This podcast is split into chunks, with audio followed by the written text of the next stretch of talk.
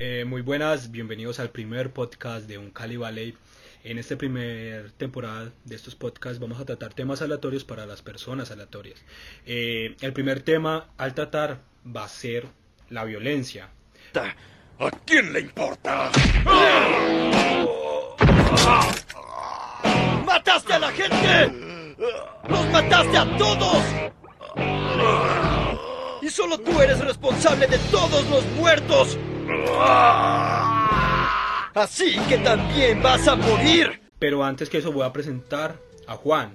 Juan, ¿quién eres tú? Bueno, es, es difícil iniciar en primera instancia con una pregunta como el quién es uno, ¿cierto? Y de hecho cuando uno le preguntan eso, uno suele, digamos, quedarse un rato pensando, incluso no llega a una conclusión verídica. No tanto para complacer al otro, sino en cuanto a que existe un cuestionamiento individual. Uno, bueno, ¿qué soy? ¿Qué soy en la medida de qué es lo que me define? Entonces, mm, ¿qué? ¿Uno qué dice? Que es una profesión, es un arte, es una disciplina. Pienso que más allá de eso es como las ambiciones que uno tiene, lo que uno, lo que, lo que van determinando eso y por lo que uno lucha a lo largo de la vida. Y digamos que lo que sucede a raíz de eso, digamos la profesión, el estudio, la pareja, etcétera, o la familia, son cosas más bien consecuencias de esa fuerza interna o de ese ser que uno, que uno va, digamos, forjando a lo largo de la vida. Muy buena explicación. Bueno, yo me voy a presentar también. Eh, bueno, pues no va a decir que, bueno, pues como Juan dice, a veces todo lo que lo complementa a uno son las ambiciones y los sueños y las experiencias.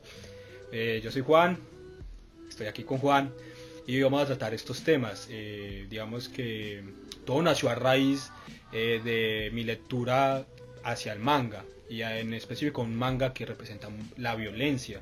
Y es esta violencia donde nos presentan al hombre en su parte más bruta, en su parte más sabia y las consecuencias a través de esa violencia.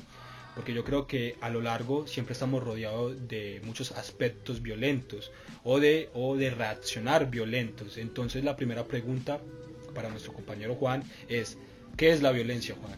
¿O para ti qué es la violencia?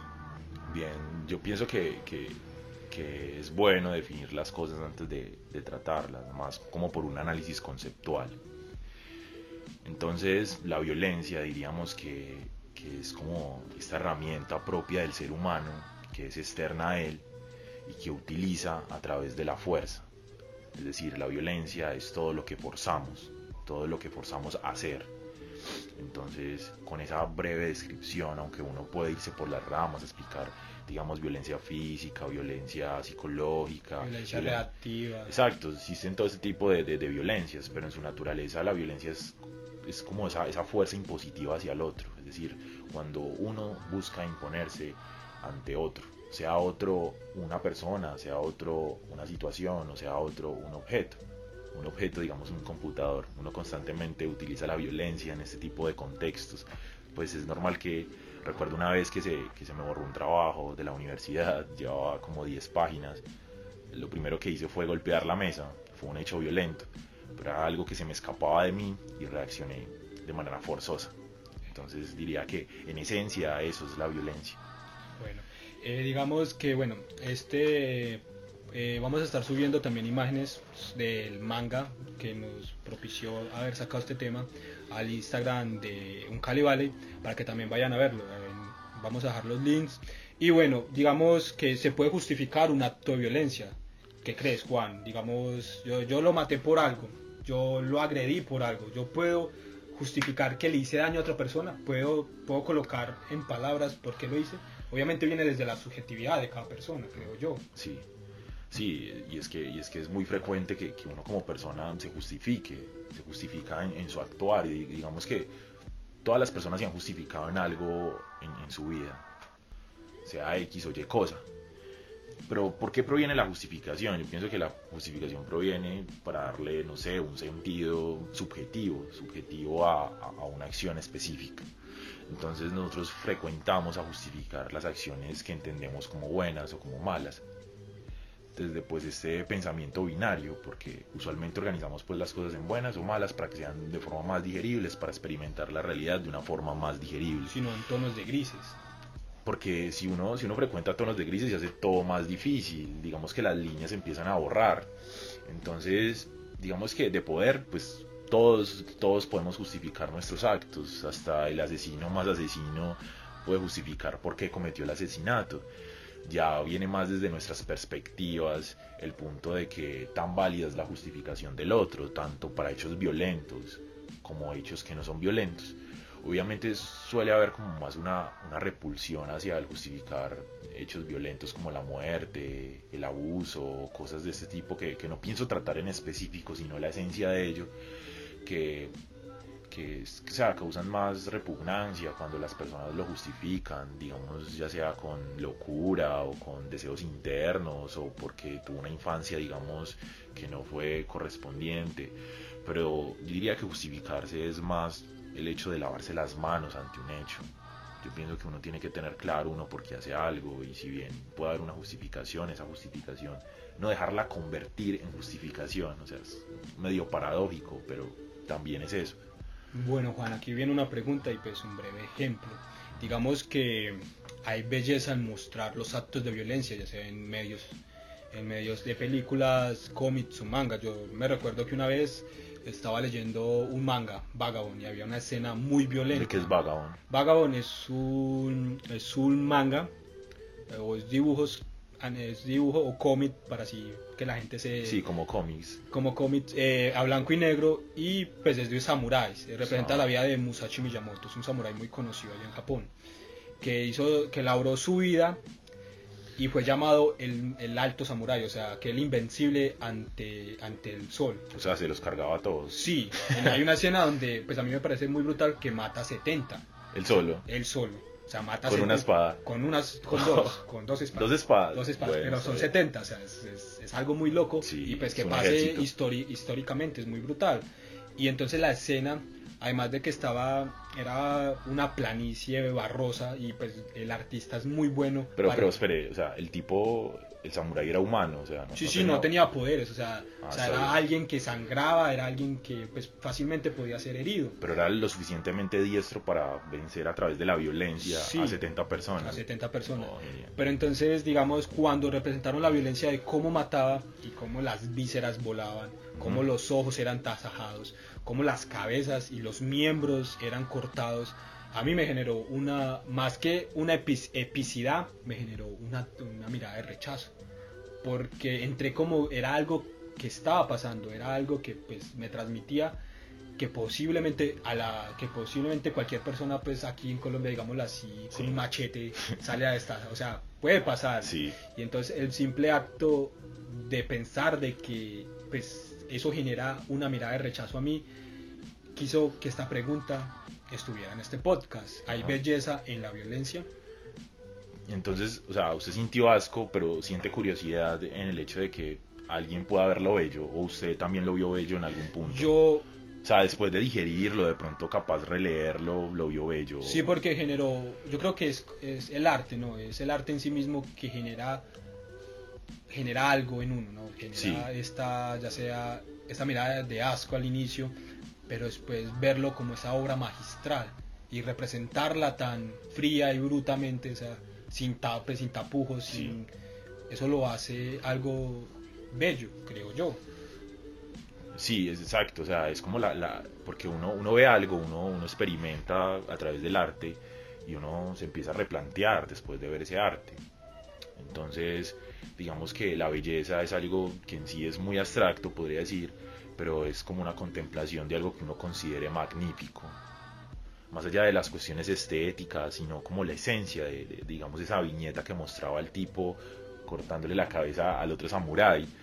Yo pienso que ah, sí se puede, puede ser bello en la medida de que existen diferentes personas que ven ese tipo de actos en el arte, porque no son actos desde lo real, es una cuestión artística. Eh, pueden verlo bello, sí, como, como digamos, eh, no sé, los, los cristianos ven bellos también su, su, arte y el arte cristiano es muy violento en sí, el arte sacro, por así decirlo, que es como su, su definición.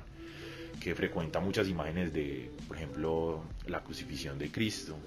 Es unas imágenes muy violentas y frecuentemente son utilizadas en espacios, digamos, de, de, hogares, de iglesias o santos, pese a que expresan la violencia en su máximo esplendor, pero claramente ahí existen relecturas de, ese tipo de obras y cada persona, digamos, en su, también en su religión, que es el cristianismo, lo pueden interpretar como algo bello, porque es, un, es, una, es, es Jesús, y es bello como todo, todo lo que conlleva el trasfondo de Jesús en la cruz también, que no pienso pues ahondar tampoco en eso porque son cuestiones más teológicas, pero que en sí generan algo, algo, generan algo y que dentro de esos algo, de ese múltiple de algo, desde la visión de las múltiples personas, pueda verse como algo bello.